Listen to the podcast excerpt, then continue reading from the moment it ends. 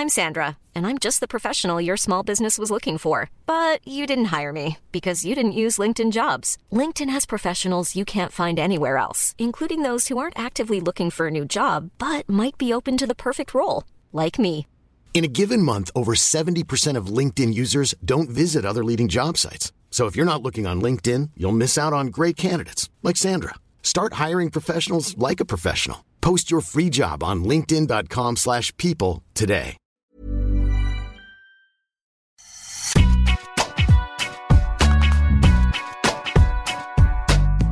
Bonjour et bienvenue dans Deep Impact avec l'épuisé Arnaud Di Pasquale. Est-ce que tu as récupéré tes nuits new-yorkaises Arnaud, comment Salut vas-tu. Salut Antoine, écoute, oui, j'ai récupéré. C'est bon, je, tu m'as trouvé un petit peu fatigué, ça veut dire, ces derniers temps. Écoute, Léger. Ouais, le rythme a été soutenu, mais euh, c'était pour la bonne cause. Et on s'est régalé. On s'est régalé. On va bien sûr revenir sur cette US Open qui a été exceptionnelle. C'est parti pour le warm-up, le sommaire de l'émission, avec bien sûr dans le premier set. Retour sur cette immense victoire de Danil Medvedev. Dans la deuxième manche, nous allons parler du, du phénomène Emma Raducanu. Et puis, dans le troisième set, on va revenir sur ce qu'on va garder un petit takeaway de cette US Open avec Arnaud. C'est donc parti pour le premier set. Et donc, euh, cette victoire de Nadine Medvedev contre Novak Djokovic en 3-7. Bien sûr, il y a deux choses. Il y a l'immense performance de Daniil Medvedev et on a l'impression que quand même Novak Djokovic est passé un petit peu à côté. Je sais qu'Arnaud, dans sa nuance, va me dire les deux. Donc, on va commencer par les aspects et en quoi Novak Djokovic est passé, selon toi, à côté de cette finale. C'était euh, cette dernière marche euh, la plus compliquée. On l'a dit, on l'a répété. C'est-à-dire que plus rapprochait, plus ça allait être dur, plus euh, la tension serait palpable, présente. Et c'est ce qui s'est passé. C'est-à-dire qu'il est humain, en fait. Il est comme tout le monde. Il a euh, ce grand chelem qui est cal- calendaire comme, comme objectif, avec tout le poids, tout ce que ça comportait. Bah, à un moment donné, si tu veux, c'est alourdi encore plus tout d'un coup. Euh, avant cette finale, sur cette finale, on n'a franchement pas vu un Novak Djokovic à la hauteur de, nos attentes, enfin de ce qu'on a pu le voir en tout cas à certains moments, à certains endroits dans l'année et par le passé. Voilà, donc ça, ça c'est clair, c'est c'est une réalité, c'est factuel. Maintenant, euh, il bougeait moins bien, ça sortait moins bien de la raquette, des erreurs inhabituelles, oui, c'est vrai. Donc, euh, et, c'est- et, on peut le comprendre en fait, c'est tellement dur. Et, tout ce qui se passe, enfin, on- je ne sais pas, dans les émotions, enfin, ce qu'il a dû ressentir, ça doit être euh, monstrueux en fait, monstrueux. Vraiment, je, le pense et je ne le minimise pas, au contraire, tellement ça a dû être dur pour lui cette quinzaine d'avoir les regards braqués sur lui avec va-t-il le faire, va-t-il tenir, est-ce que la pression sera trop forte? T'imagines, c'est lourd, non? C'est pesant quand même au quotidien. C'est un, exploit, enfin, c'est déjà un exploit. D'être arrivé en finale, c'est déjà énorme, au fond.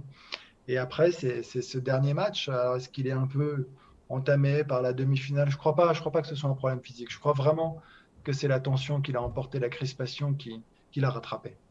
Ok, c'est pas, selon toi, c'est pas ces 5h30 qu'il a passé en plus sur le court durant cette US Open, mais c'est plutôt euh, le reste de cette saison qui a été gigantesque, énorme, où il a réussi à se mettre en- dans cette position de, à la fois d'essayer de faire ce Golden Slam, c'est-à-dire il y a eu les Jeux Olympiques, et on avait vu euh, cette demi-finale contre, contre Zverev où euh, effectivement il, a- il, était, il avait un petit peu calé, euh, ça l'avait rendu humain, c'était allez, la première alerte, et Ouais. puis là, sur cette US, bah encore une fois, on, on- on a vu un Novak Djokovic qui a été incapable de trouver la solution et même ce, ce fameux second souffle. Moi, c'est la première fois, je sais pas toi, mais c'est la première fois que je le vois impuissant devant une situation. Ouais. Et, ce qui est, ce qui est fou, c'est on se rend compte à quel point finalement ce sport, alors évidemment, c'est une évidence, à tendance ponsive, mais à quel point c'est psychologique quand même.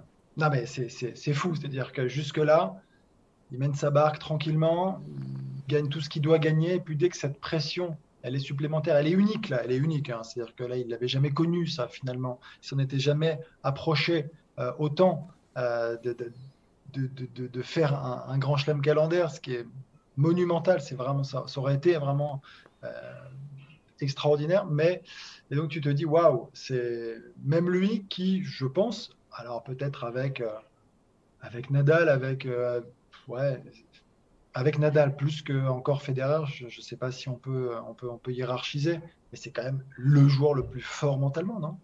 C'est le joueur le plus fort qui, qui est capable de gérer les, les, situations extrêmes de tension mieux que quiconque. Et là, malgré ça, tu vois, mm. tu te dis, c'était trop dur. C'était trop dur, même pour lui, même pour le meilleur joueur, peut-être.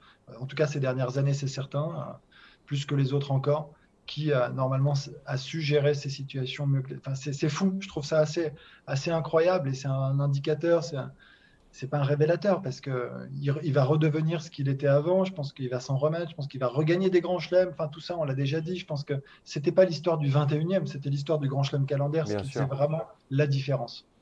Ça faisait vraiment la différence parce que voilà, on peut, on, sait un petit peu et on va en reparler, mais le désamour euh, ou euh, ce déficit de, voilà, de, soutien dans le grand public euh, chez les fans de tennis, où il y a plutôt une majorité chez Federer, chez Nadal, on sait que ce grand chelem calendaire était important pour encore marquer encore plus les esprits et que bah, ce soit juste le côté compétition, le côté euh, record qui rentre en jeu.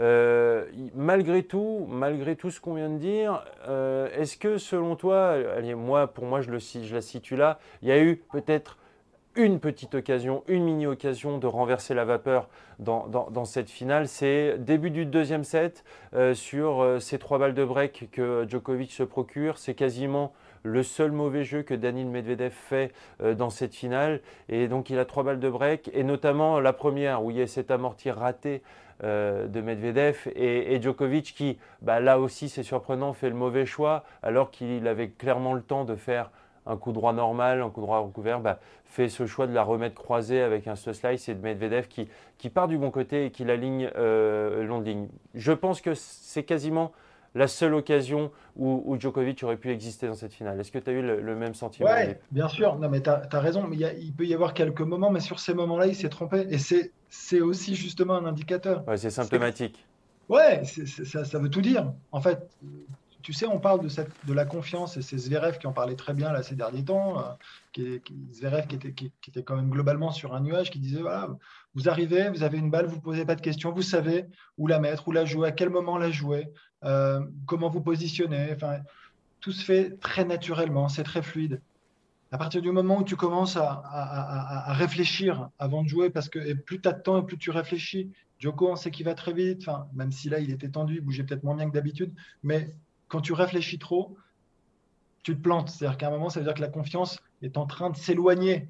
Et, euh, là, il y a quand même des fautes qui ne sont pas habituelles, sur des balles faciles, où il y a des balles où il y a quelques pénaux, où tu te dis non, c'est pas possible. Enfin, tu vois, il, rate à des moments, encore une fois, importants. OK. Et il y a ce, moment du match, tu as raison. Mais est-ce que ça change le cours du match? Ça aurait pu difficile quand même. On regarde de la manière dont jouait comme Medvedev, je ne suis pas certain non plus. Ou alors il aurait fallu vraiment que Djoko élève son niveau de manière significative et, le, maintienne. Ce qui n'était pas le cas, juste, tu vois, sur, ce qu'on a vu de toute façon sur ces trois sets. Ouais, c'est vrai. C'est vrai que on, ne sait pas ce qui aurait pu se passer, mais effectivement, c'est peut-être juste anecdotique. Mais du coup, un, Novak Djokovic qui n'avait pas de solution, tactiquement, euh, voilà, lui qui aime les longs rallyes, euh, qui aime euh, travailler son adversaire, mais il a remporté seulement 7 points sur 25 sur des échanges de plus de 9 coups, donc ce qui est juste très peu pour lui. Et donc il a fait le choix de, un des choix tactiques très offensifs, faire service volé. C'était aussi assez surprenant de le voir prendre cette option tactique. Ah, mais je trouve qu'il le fait de plus en plus. Je crois qu'il le faisait aussi contre Zverev. Tu vois, essayer des d'essayer de prendre le dessus, essayer de prendre l'initiative, ne pas simplement contrer parce qu'il est face à des joueurs maintenant qui font 1m98, qui couvrent, qui couvrent le terrain de manière euh, remarquable, qui attaquent, qui attaquent très bien, qui rentrent dans le terrain, qui jouent tôt. Donc à un moment, tu peux pas être sur la défensive comme ça, sur le reculoir et uniquement miser sur tes qualités de contre. Tu dois aussi être offensif. Et pour le coup, je trouve que c'est plutôt une bonne chose. Varier, faire des services volés, euh, on sait très bien que les premières frappes conditionnent un petit peu la suite de, l'échange, des échanges. Et donc, il y attache beaucoup d'importance et c'est logique. Donc, contre 90% des joueurs, c'est suffisant. Mais après, en revanche, contre ceux qui aujourd'hui sont juste derrière, et on en parlait, il y en a deux hein, pour nous qui pouvaient, les battre, mm. qui pouvaient le battre. Pardon. Zverev, ça fait 5-7, et Medvedev,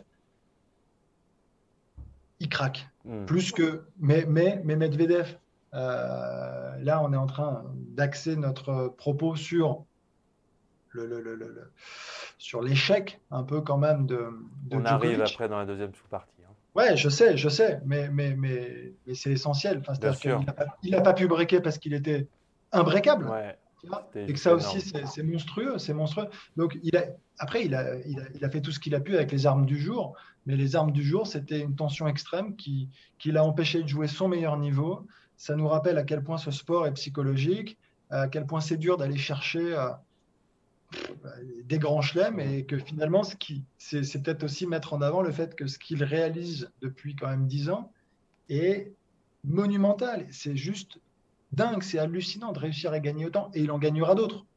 Mais là, c'est comme Serena qui bloque c'est sur les, finales qu'elle joue pour aller chercher le 24e titre. C'est pareil.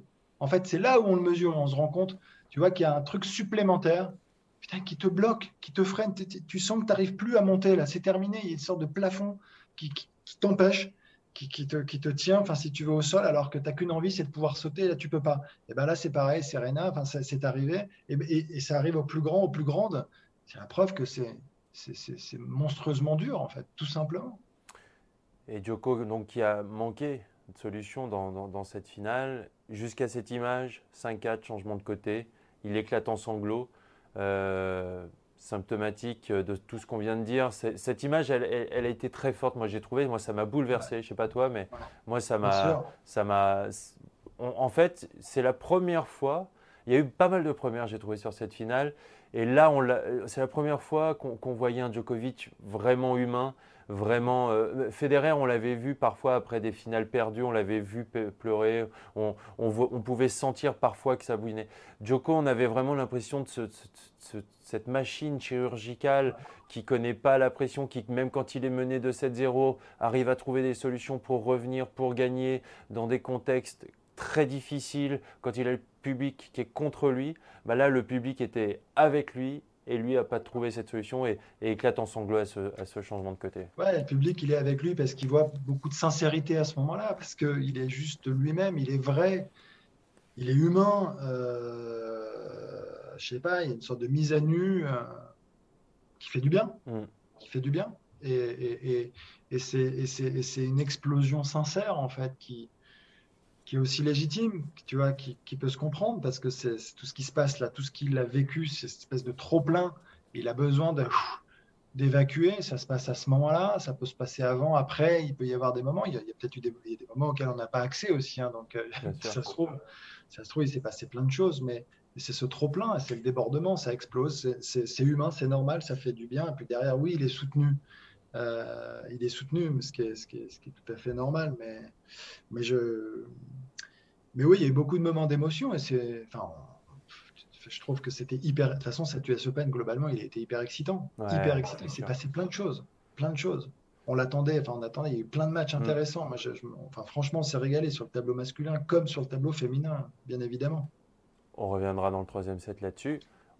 Pour, euh, on passe à la partie Medvedev, j'ai envie de dire, et mm. on va se, concentrer parce que il faut le dire, quelle prestation, quel match de Daniel Medvedev, quel, quel tournoi tout simplement. Euh, lui qui n'a perdu seulement 15 sets durant cette, cette quinzaine et, euh, et, qui en finale, bah, notamment au service, euh, notamment même dans, l'attitude, il a été beaucoup plus démonstratif que d'habitude. Il a serré le point, il a levé le point, il a, il a, il a essayé d'aller chercher ce public qui voilà, était euh, là pour, pour quand même soutenir Novak Djokovic. Et bien lui qui au, service a juste été magistral et qui euh, bah, inflige cette fessée à, Novak Djokovic en finale. Il s'était révélé sur la tournée américaine en 2019 et euh, avec cette finale perdue contre Nadal, cette finale sur laquelle on n'imaginait pas pouvoir rivaliser sur mm. Nadal à ce moment-là. Et ça avait fait 5-7. Ouais, il avait vraiment passé un cap là. Épique. Non, mais la, la, saison, et puis il finit derrière en gagnant, je ne sais plus, euh, je me demande s'il ne gagne pas à Shanghai, à Moscou. Enfin bon, il en gagne derrière encore. C'est-à-dire que ce n'était pas juste un coup d'éclat sur quatre semaines en se disant, voilà, non, ça a été derrière euh, son installation dans le top 5 en mm. fait. Et depuis, il progresse, depuis, il progresse en fait. Depuis, il n'est pas juste dans le top 5 depuis, il avance depuis. C'est un joueur très intelligent, vraiment, qui analyse tout ce qu'il fait, tous ses matchs. Euh, on sent qu'il y a beaucoup de recul. On sent qu'il y a des prises de conscience. Euh, il jouait moins bien avant le BNP euh, Paribas Masters l'année dernière. juste avant, il y a une discussion assez vive, assez animée avec son coach. Se il se remet à l'endroit. Il gagne derrière. Il enchaîne. Le Masters, pareil. Tu vois, je trouve que tu sens qu'il pose des jalons, hmm. qu'il progresse, qu'il y a une marche. Les choses sont super euh, structurées. Euh, l'entourage est sain. Tu sens que ça se passe bien malgré les, les, petits regards de temps en temps, les débordements avec son clan. Mais tu sens qu'il y a un truc solide. Tu sens que c'est fort. Tu sens que c'est costaud. Et on n'en parlait pas beaucoup sur, sur cette US Open, je trouve, de Medvedev. Tu sais quoi?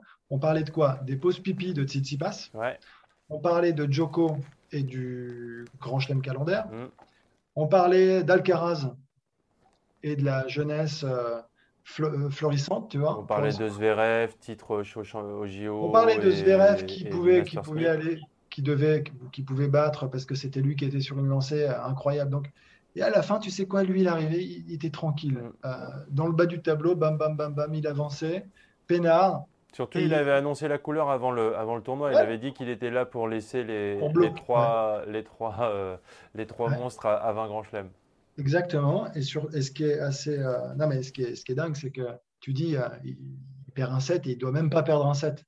Alors, sur Van Schulp, je ne sais pas comment on prononce, hum. mais c'est très bien. Sur Botic, Très bien. Sur Botic, d'ailleurs, qui fait un tournoi extraordinaire aussi. Ça, ça a été un, une des révélations. Qualifié quart, chouette.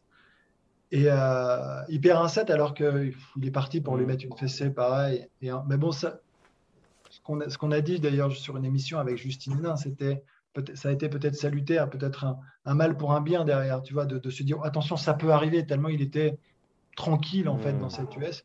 Et donc il est arrivé dans d'excellentes dispositions sur cette finale, avec euh, une confiance maximale, avec tout à gagner, et un Joko qui avait tout à perdre. En fait, tu vois, c'est aussi une réalité, c'est-à-dire qu'à un moment, il aurait pu se dire, parce que non, enfin, il avait déjà joué une finale, donc il avait l'expérience de, de, la finale, tu vois. Il arrive dans les meilleures conditions possibles pour Mohamed Vedef. Confiance totale, déjà joué une finale. L'autre, il sait qu'il va il est, il est à, rien d'imploser, il le sait. Et comme c'est un joueur intelligent, il pose son jeu et puis, puis il s'est passé ce qu'il a dû se passer, ce qui devait se passer. Et puis il a aussi tiré une, expérience hein, de sa finale euh, perdue, ratée. Il était passé un petit peu à côté à l'Open d'Australie euh, cette année, en, début d'année. Euh, que... Tu as raison, as raison, parce qu'il s'était baladé jusqu'en finale et, et on s'était dit, là, il va y avoir match. Exactement. L'enjeu n'était pas le même pour Joko non plus. Non, c'est vrai. Et Joko avait été aussi intraitable. Et puis, c'est l'Open d'Australie, un endroit où il avait déjà gagné 8 fois, maintenant il en a 9. Est-ce qu'il va faire lui aussi la, décima Il faudra, qu'on apprenne, on va demander à Seb, euh, le réalisateur, comment on dit 10 en serbe. Euh, est-ce que j'ai envie aussi de, parler, puisqu'on l'avait déjà eu en tant qu'invité dans, Deep Impact, euh, est-ce qu'une des qualités de Daniel Medvedev se trouve pas dans son box en la personne de Gilles Servara, son coach, avec qui il fait bah, juste un immense travail.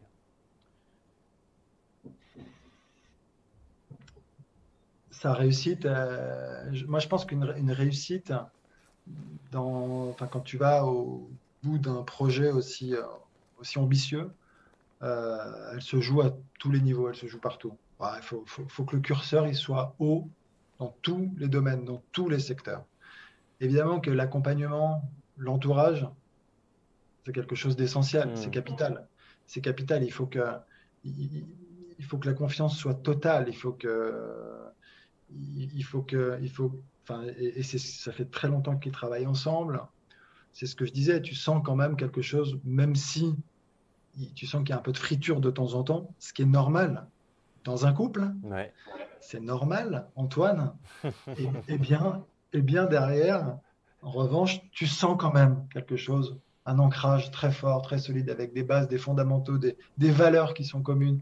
Bien, tu sens que ça roule, tu sens que ça marche, tu sens qu'il ne remet pas tout en question parce qu'il est, est passé à côté, parce qu'il est passé au travers. Enfin, tu vois, il n'est pas là-dedans, lui. Moi, je trouve que c'est une preuve d'intelligence. C'est pas le genre de joueur qui euh, va pointer du doigt son coach pour dire c'est une bille, quoi, dès que ça va pas. Mm. Moi, je, il est un peu au-dessus, justement, je crois, de, que, que, ces, que ces conclusions un peu hâtives. Euh, il est capable d'écouter. Et d'ailleurs, c'est ce, que, ce que nous disait hein, Gilles Servat. C'est quelqu'un, justement, qui, qui écoute, qui, mm. qui voilà, et, pourtant, Gilles n'a pas été le plus grand joueur du monde, mais il a l'expérience, c'est un bosseur, il connaît le tennis, il a énormément travaillé. Et il est à l'écoute, il est à l'écoute de son coach, quoi qu'il arrive. Et, ça, c'est le plus important. Tant qu'il est à l'écoute, tant que, tant que ça, ça fonctionne, tant qu'il y a cet échange, il n'y a pas de souci. Euh, Daniel Medvedev montre que euh, la next-gen, qui n'est plus tout à fait la next-gen maintenant, on va, on va commencer à arrêter de, les appeler la next-gen, puisque voilà, maintenant ils ont 24, 25 ans. Mais voilà, ça y est, ils sont, capables, c'est possible de remporter euh, un grand chelem euh, dans l'ère des trois monstres. Alors bien sûr, euh, il y en a deux qui n'étaient pas là. Et, puis il y, a, Novak Djokovic qui était qui avait ce défi énorme. Mais en tout cas, ça fait du bien, moi je trouve, que, voilà, bah, que, que, Daniel Medvedev ait remporté son premier titre du Grand Chelem. Je dis premier parce que je pense qu'il y en aura d'autres. Euh, euh, et, ça va faire du bien aussi parce que franchement, euh, la personnalité, vu comme il a mené sa finale, on a envie encore de voir Dani Medvedev continuer à, progresser et, à en gagner d'autres. Ah, non, mais il va y en avoir d'autres. Hein.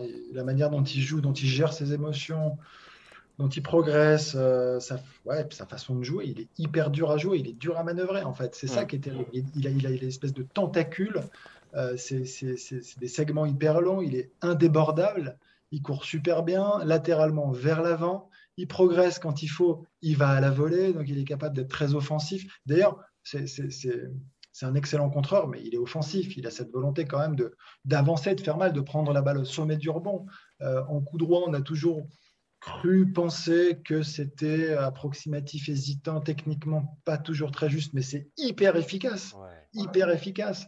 Euh, c'est un, geste techniquement pas très, pas très commode, mais qui finalement enfin, s'avère être excellent enfin, sur le terrain, euh, et de plus en plus d'ailleurs. Et, euh, et, après, bon, on ne parle pas de la qualité de service. Bon, là, c'est devenu quelque chose d'énorme. Il est capable de frapper en deuxième. Et puis à la volée, il progresse. Enfin, il touche la balle. Enfin, et puis il y a cette, cette intelligence de jeu, pardon, la, science, la science du jeu, en fait. Je crois qu'il faut mettre en avant. C'est aussi ça. Et il est patient. Il est capable d'attendre 20, 25, 30 échanges à la même cadence, à, 10 cm de la ligne de fond de cours, parce qu'il est hyper précis. On parle de la précision de Joko, c'est vrai, mais peut-être que derrière lui, c'est Medvedev, hein, le plus mmh. précis des joueurs. C'est pareil. Et à chaque fois, en jouant juste, ça joue très juste. C'est ouais, c'est peut-être pas, enfin si, c'est impressionnant de justesse, de rigueur, d'application maintenant et tout ça, mais c'est pas, c'est peut-être pas spectaculaire en tant que tel, mais qu'est-ce que c'est fort pas mal pour finir ce, premier set sur Daniel Medvedev et son titre. On va passer tout de suite à la deuxième manche et je te propose, Deep, qu'on parle de Emma Raducanu qui est juste exceptionnelle. Quelle, Éblouissante Ouais, ouais, quelle, quelle performance. C'est tout simplement la première joueuse de l'histoire à avoir, hommes et femmes confondus, à avoir remporté un tournoi Grand Chelem en sortant des qualifications et sans perdre un set. Euh, excusez-nous du peu. Euh, c'est juste énorme. Euh, elle a été. J'ai plus les mots flamboyante, resplendissante, mais en fait j'aime pas ça parce qu'il y a une notion physique. Alors bien sûr, elle, est très jolie, mais j'ai pas envie de parler de ça. Je, je, je, trouve que dans le jeu et ce qu'elle a proposé, bah, elle a juste été exceptionnelle. Ah euh, sur tous les adjectifs et superlatifs, c'est quand on dit, euh, parce que je, vais mettre aussi Fernandez quand même, elles ont toutes les deux été lumineuses. Non, mais c'était un US Open où les, les, les, les, yeux étaient vraiment rivés sur ces deux jeunes femmes euh, qui nous ont vraiment éblouis tout au long de cette quinzaine, parce qu'à chaque fois, on s'est dit, ce qui était encore une fois tout à fait normal de se le dire, on se disait, bon, ça va s'arrêter. Oui, exactement, tu as raison. À chaque match, à chaque fois, moi je me suis dit, tu vois, sur Fernandez contre Kerber, elle va, elle, à un moment, elle va craquer. Non, elle craque pas. au contraire. Le manque d'expérience. Tu sais, tout, ouais, tout ce qu'on dit à chaque fois, mais tout ce qui est normal, parce que ça joue. Il y a des mhm. leçons enfin, dans la vie et forcément, l'expérience fait partie des choses, tu vois, qu'on doit intégrer, surtout en grand chelem, surtout sur un cours Arthurage qui est le plus grand cours du monde. Où tu te dis, c'est et à 18 ou 19 ans, bah, faut y aller, il faut, faut, être courageux, il faut avoir du cœur comme ça pour réussir à faire face à se challenger euh, dans, de telles situations. Et là, bah, respect, respect aux deux. Alors, et Raducanu qui perd pas un set, c'est-à-dire qu'il ne met que des douilles. C'est-à-dire qu'elle laisse, je ne sais pas, en moyenne, elle a dû laisser euh, trois jeux par set en moyenne sur tout l'US en, en, partant des qualifs. Euh, comment te dire? Qu'est-ce Comment je trouve qu'elle le fait avec un, style de jeu où elle ne marche pas sur ses adversaires d'un point de vue physique, d'un point de vue puissant. Elle, elle, elle, est juste, elle court partout. Elle a une intelligence de jeu exceptionnelle et Leila Fernandez, c'est un peu la même chose. Et c'est ça qui est, bien, je trouve, c'est que ça va encore en plus dans cette lignée des joueuses que sont Ashley Barty, que sont Bianca Andrescu. Ce sont des joueuses avec un côté joueur. Ouais, c'est ça, des jeux complets avec des variations, avec euh, cette science du jeu dont on parle. C'est pas, alors rien, rien, rien de d'orienté, de péjoratif, mais c'est pas Sabalenka. Hmm, exactement. Voilà, non, mais et, même si Sabalenka intègre, je, petite parenthèse, quelques petits slices, quelques hmm. changements, quelques variations dans son jeu, mais globalement, euh, c'est très orienté sur la puissance et euh, la démolition de ses adversaires. Hmm. Là, on est quand même, tu as raison, dans des constructions, on essaie, tu vois, de d'entreprendre, il y a quand même, elles sont à la manœuvre à chaque fois avec cette entreprise de déstabilisation plus que de démolition. Donc, et là, c'est de la construction et je trouve ça hyper sympa à regarder. C'est un régal. Elles tiennent leur ligne toutes les deux. En fait, elles ont des jeux vraiment sympas, très très intéressants. Ça joue très juste déjà. C'est-à-dire que chaque balle est bien exploitée, toujours, toujours. Après, il y a un peu plus de puissance pour euh, Raducanu. Raducanu, moi, elle m'a là, elle m'a bluffé à un dans la gestion des émotions parce que je me dis, tu as l'impression qu'il n'y en a pas eu. Enfin, C'est-à-dire qu'elle a traversé tout ça comme si elle jouait euh, un tournoi junior, euh, tu vois, euh, au fin fond, je sais pas, de, de, de, de l'Espagne où il n'y a personne, il n'y a pas de public, il n'y a pas d'attente. Enfin, tu vois, elle l'a géré, enfin, les deux d'ailleurs. Je vais faire une, une, petite aparté là-dessus, tu as complètement raison. Et regarde cette évolution depuis Wimbledon. Elle abandonne en huitième de finale alors qu'elle explose. On sent qu'elle fait quasiment une, attaque, une, euh, oui, une attaque de panique, euh, d'anxiété, où elle a du mal à respirer. Elle avait dit, elle l'a dit après qu'elle avait eu du mal à gérer ce moment. On est trois mois plus tard et elle, arrive à gérer cet événement de la, plus belle des façons. C'est impressionnant cette évolution en quelques mois. Ouais, mais ça, ça c'est aussi la pareil, on se répète et parfois il y a des évidences qui sortent. Je suis désolé, mais en même temps, c'est tellement vrai. Celles et ceux qui apprennent très vite sur le terrain et en dehors, parce que dans les deux cas, tu vois, c'est cet apprentissage mm. euh, qui, se joue un petit peu donc euh, sur, le terrain et en dehors. Bah, ce, sont celles et ceux qui, qui vont très haut et qui, et qui vont très loin. Mm. Tu vois, il y, a, la vitesse d'apprentissage qui est un, enfin, je trouve, qui est un vrai critère à prendre en compte. À un moment donné, si tu veux euh, réussir à convaincre de jouer plus tôt ou de tenir un peu plus sa ligne, sans donner d'exemple, mais je sais que tu en as en tête, il y en a qui n'ont jamais réussi. Jamais. Il y en a qui l'ont fait tout de suite. Hmm. Et qui ont, mais qui ont accepté parfois de passer par des phases un peu délicates, un peu difficiles, parce que tu sens pas. opérer un, changement, c'est difficile. Parce que tu as un ancrage dans la force de l'habitude qui s'installe et qui est difficile. C'est dur, c'est dur, c'est comme ça, c'est dur. Donc à un moment, si tu veux, et ça, ces filles-là, tu sens tout de suite, tu leur dis, hop, fais-le, ok, go. Mm. Et elles le font, point. Et ça, euh, je pense que c'est un, critère à, prendre en compte, même dans, dans, la formation de nos jeunes, de manière générale. Avant de, clore ce set, je suis obligé de poser la question, est-ce qu'on tient en Emma Raducanu et Leila Fernandez, deux futures patronnes du tennis mondial? On a des pépites, oui, tout à fait. Euh, je crois que, ouais, ouais, ouais, oui, oui, elles vont, elles vont pas s'arrêter là. Enfin, la manière dont elles jouent, dont elles évoluent, dont elles sont, on voit leur ambition, elles sont décomplexées. Enfin, elles, vont faire partie de ces grandes championnes qui vont vouloir marquer l'histoire de leur sport. Ouais, je, crois. Quand tu commences aussitôt de cette manière, j'espère que c'est l'ambition et, et, ça l'est. Il n'y a, aucun doute là-dessus. Donc, donc c'est chouette. On a, on a quelques belles années à tennis féminin en perspective. Je crois que le tennis féminin en avait besoin en plus. Et ça, c'est une super, une super bonne nouvelle. en, tout cas, cette US Open nous a donné énormément de, de motifs pour se réjouir, je trouve. Euh, on va passer à la troisième manche. J'ai listé quelques, quelques infos, quelques histoires qui se sont passées durant cette US Open et puis tu vas me dire un peu lesquelles tu as envie de garder, lesquels sur lesquels tu as envie de rebondir. Euh, voilà, je me suis dit qu'il fallait qu'on retienne le beau parcours euh, d'Alcaraz. Euh, il y a aussi une belle demi-finale de Félix Auger-Aliassime. Je trouve qu'il a passé un, vrai cap ces, derniers temps. il y a Berrettini aussi qui confirme en Grand Chelem, il qui confirme que ce n'était pas juste un feu de paille. il y a eu cette règle, voilà, des, pauses à la fin des sets, des, pauses toilettes. Euh, est-ce qu'il va falloir euh, voilà, décider d'une règle? Euh, Il n'y a pas eu de juge de ligne durant cette US Open, un effet du Covid, il y a un petit, un petit peu de tristesse. Il y a eu le public de l'US Open, décidément unique, ça fait du bien de le retrouver. Il y a eu les larmes d'Osaka. Et puis il y a eu du beau monde en finale en tribune, avec Badwin, Ben Stiller, Léo DiCaprio, Brad Pitt, Bradley Cooper, euh, Maria Sharapova, Rami Malek, l'acteur de, Queen. Je ne sais pas sur quoi tu as envie de, revenir, euh, Deep. Qu'est-ce qui a retenu euh, voilà, ton, ton, œil sur cette US Open, sur ces petites histoires-là? Alors, ce n'est pas la dernière partie, pour être très honnête.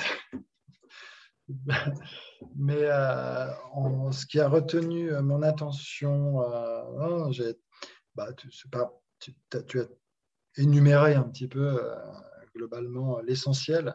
on a parlé des jeunes femmes. Moi, j'ai été, j'ai été bluffé par, par, ces deux jeunes femmes, donc on en a parlé, donc je ne reviendrai pas dessus, mais j'ai adoré, vraiment. j'ai trouvé j'ai trouvé, euh, non, c'est un peu la découverte. Euh, alors, quand, tu parles de Berrettini, je trouve que là où c'est costaud, c'est qu'en plus, je trouve qu'il n'a pas très bien joué jusque, jusque son match. Euh, je trouve que globalement, je me disais, contre, contre son match contre Joko perdu, mais il joue pas très bien jusque-là, tu vois. Et donc, oui, ça veut dire qu'il a un niveau de jeu moyen aujourd'hui qui lui permet ben, de passer, si tu veux, ses premiers tours, ce qui n'est pas toujours évident. Donc, bien installé dans le top 10, c'est vrai. Alcaraz, oui, Alcaraz, Alcaraz, euh,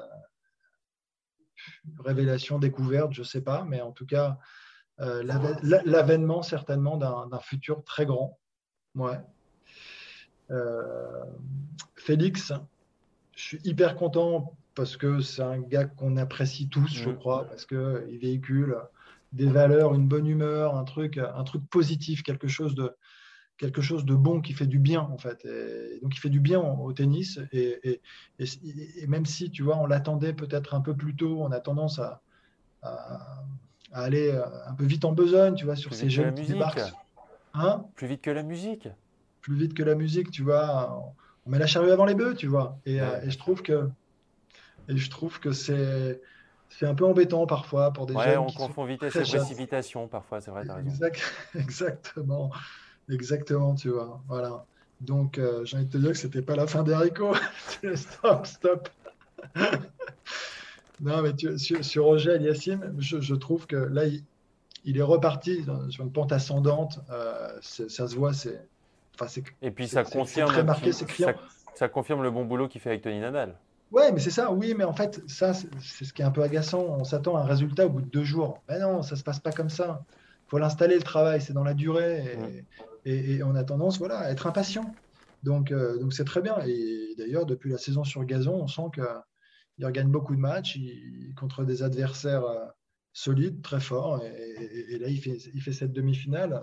Donc il avance, il progresse, il, est de plus en plus fort. Donc oui, il s'est passé plein de choses. Et puis après, c'est 22 on va décider, On va décider, il y a, ouais, il y a 22 mais on va décider aussi de, euh, la règle, à bout d'un moment, du temps euh, de la pause euh, toilette, il va falloir quand même ah. décider. voilà, je pense que cette US ouais, trop de, polé trop de ouais, ouais, trop de contradictions. On ne peut pas demander en fait, la réduction, tu vois, la, de réduire en fait, la durée des matchs et d'accepter mm. qu'on parte deux heures, parce que j'exagère pas, deux heures pour se changer non, c'est, non, après, après, faut pas. Non, mais oui. Voilà, on, en a déjà suffisamment parlé aussi, je crois. On commence à, on commence à déraper. Ça veut dire que nous arrivons à la fin de l'émission. C'est la fin. Il faut s'arrêter. Il me reste à, remercier euh, Sébastien Petit à la réalisation de cette émission. Euh, j'étais ravi de revenir dans le studio. J'ai remplacé Deep euh, dans le studio de, Deep Impact. Je suis ravi d'être là. Ça, ça, fait du bien après un an et demi de Covid. On se retrouve mardi prochain, la semaine prochaine, même jour, même heure. Et n'hésitez pas à nous retrouver sur toutes les plateformes d'écoute, bien sûr sur le site eurosport.fr et puis toutes les plateformes d'écoute de podcast. Nous, on est là toutes les semaines. C'est Deep Impact, c'est le mardi. Salut tout le monde. Ciao Antoine, salut tout le monde.